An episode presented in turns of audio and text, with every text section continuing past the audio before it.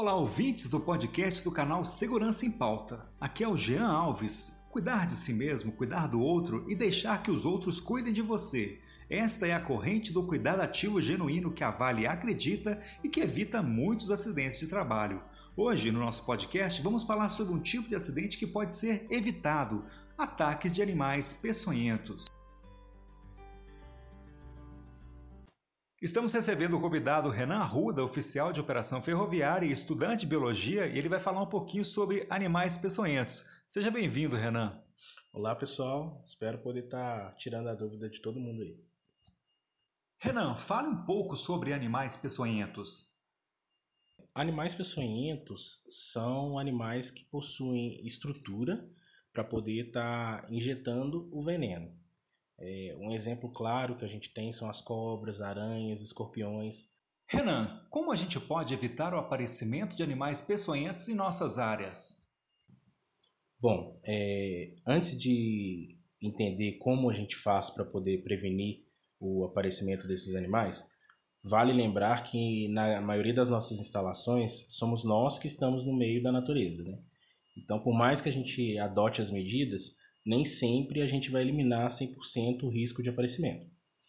É, os animais que a gente tem grande chance de encontrar nas nossas é, operações são as serpentes, as aranhas, os escorpiões, abelhas principalmente, vespas é, e alguns outros. Só que a grande maioria desses animais eles têm hábito noturno. Então, é, é a gente precisa entender que se nós não adotarmos principalmente as medidas de 5S nas nossas áreas, a gente não consegue é, minimizar a chance desses encontros, né? É, a, o acúmulo de lixo, de entulho, principalmente pós-obra ou então por é, aquisição de, de outros bens, às vezes a, a falta de higienização dos locais, até mesmo de aparar a grama, entre outras coisas, é um, uma ponto alto aí para o surgimento desses animais. Toda vez que a gente vai fazer um 5S, ou que a gente vai pegar alguma coisa que está exposta em algum local de risco, a gente tem que tomar muito cuidado. É, sempre estar tá olhando mesmo, sempre estar tá observando para antes de, de colocar a mão, de ir direto, se não existe é, é, a presença de algum desses animais. Renan, o que fazer em casos de encontro com animais peçonhentos? É, a primeira coisa que a gente precisa fazer quando encontrar com esses animais é manter a calma, é, se afastar de forma tranquila, né, com cuidado, porque esses animais eles só atacam quando eles se sentem ameaçados. Então, se você oferecer risco para esses animais, com certeza eles vão atacar.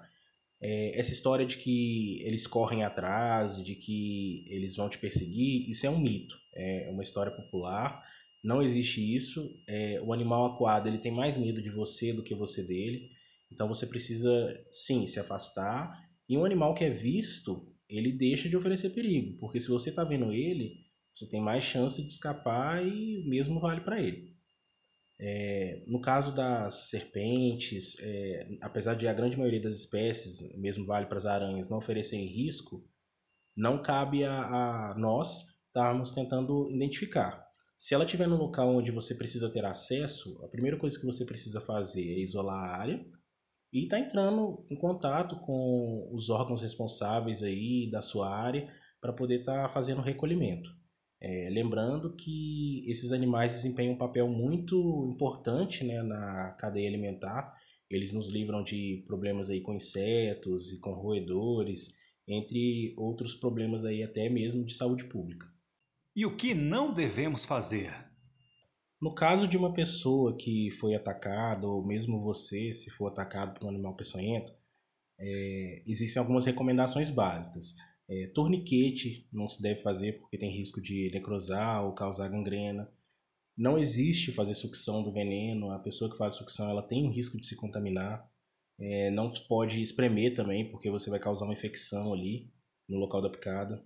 Você não pode usar nenhum tipo de remédio caseiro, fumo, cachaça, entre outras coisas, para poder estar tá, é, é, achando que isso vai ajudar a vítima, porque isso não ajuda.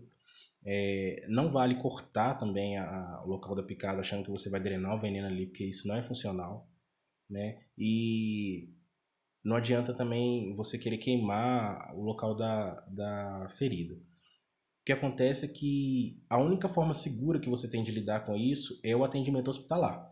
Então, é muito importante que, independente de isso acontecer hoje ou amanhã ou de nunca acontecer, nós estejamos cientes dos hospitais que é, têm o atendimento específico para esse tipo de incidente.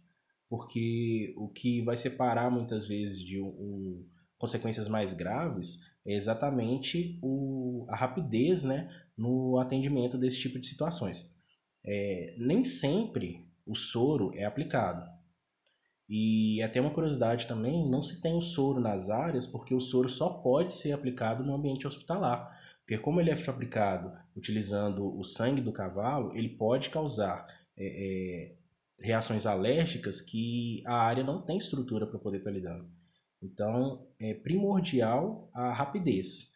Alguns sites, como por exemplo do Instituto Butantan, eles fornecem uma lista atualizada dos hospitais por estado no Brasil e por cidade nos municípios, onde é feito o tratamento com o soro, onde eles recebem o soro para poder estar tá fazendo o tratamento no caso de picada.